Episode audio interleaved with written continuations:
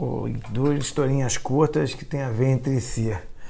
Tinham dois bêbados né, na, na Rússia, um falando pro outro que amava o outro, que adorava ele. O Igor chegava pro, pro Ivan, Ivan, eu adoro você, eu amo você. E o, e o Ivan dizendo que não, não ama nada. Aí o outro falou, não, eu amo você, Ivan, eu amo você, Ivan. E no final chegou à conclusão de que realmente, se ele amasse ele, ele devia estar ligado nos problemas dele nas dores dele. Essa é uma história. E a historinha seguinte que eu gosto, que é tinha um ajudante do Reb que ele gostava de ouvir as pessoas.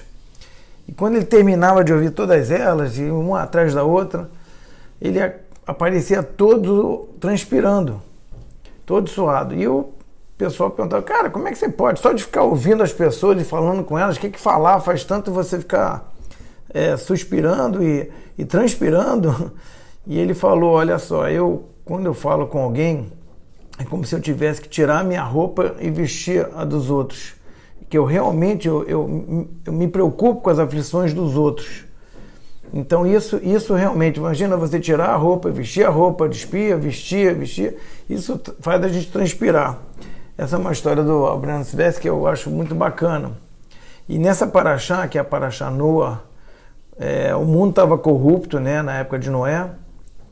E é, Deus achou que era, chega, é, vou deletar esse negócio todo, porque realmente é, não seguem nada, é uma corrupção é, sexual, é corrupção de, de costumes, eram coisas realmente atrozes, né? Comiam animais vivos, era uma coisa muito forte. E Deus falou: não, acabou, chega, não quero mais. Só que tinha um cara, que era o Noah, que ele disse que era o Ish Sadik, quer dizer, o, o, justo. Agora, ele era o justo realmente em relação a quem estava lá, mas a Torá é engraçado que, mesmo assim, reconhece que ele era diferente. E por isso deu a ele a, opção de construir uma arca que demorou 120 anos, é, que era o tempo que Deus ainda esperava que a humanidade pudesse consertar. E infelizmente não aconteceu isso. Deu, é, o Noah é, não é ele salvou a, família dele e aqueles animais, quer dizer, que é uma, uma metáfora, né, que, que a gente é, também, quando entra na arca que Deus mandou entrar, a gente também deve se proteger das coisas que estão lá fora, né? E foi o que Noé fez.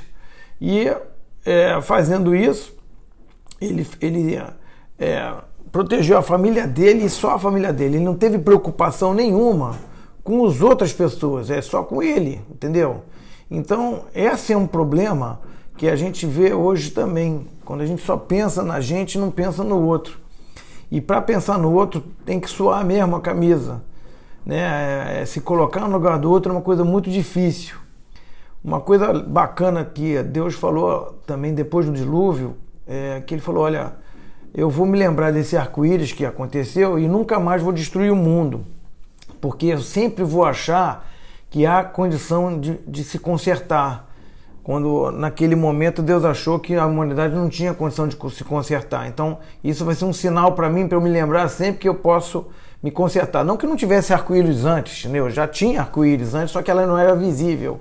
Então, Deus tornou visível para todos, para ele e para a gente, que é uma lembrança de que sempre há tempo de, de se consertar. Você só precisa de realmente um pouco de esforço e, e trabalhem sobre si para que isso possa acontecer. É o que a gente precisa mesmo fazer. A gente tem que trabalhar e começar com um pequeno passo. Você começa a se consertar e se melhorar, e esse é o caminho, né? O caminho que a gente tem que procurar fazer.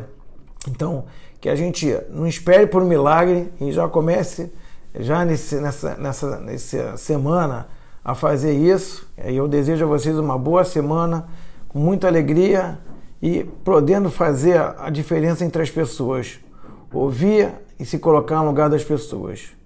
Obrigado e até já. Eu queria agradecer a todos que ouviram até aqui é, nossas mensagens, né, que não são minhas, são né, da Torá. Ao mesmo tempo, é, dizer que se vocês puderem compartilhar, é sempre bom mais pessoas também ouvir. Isso pode impactar na vida delas e mudar para o bem o mundo também. Obrigado.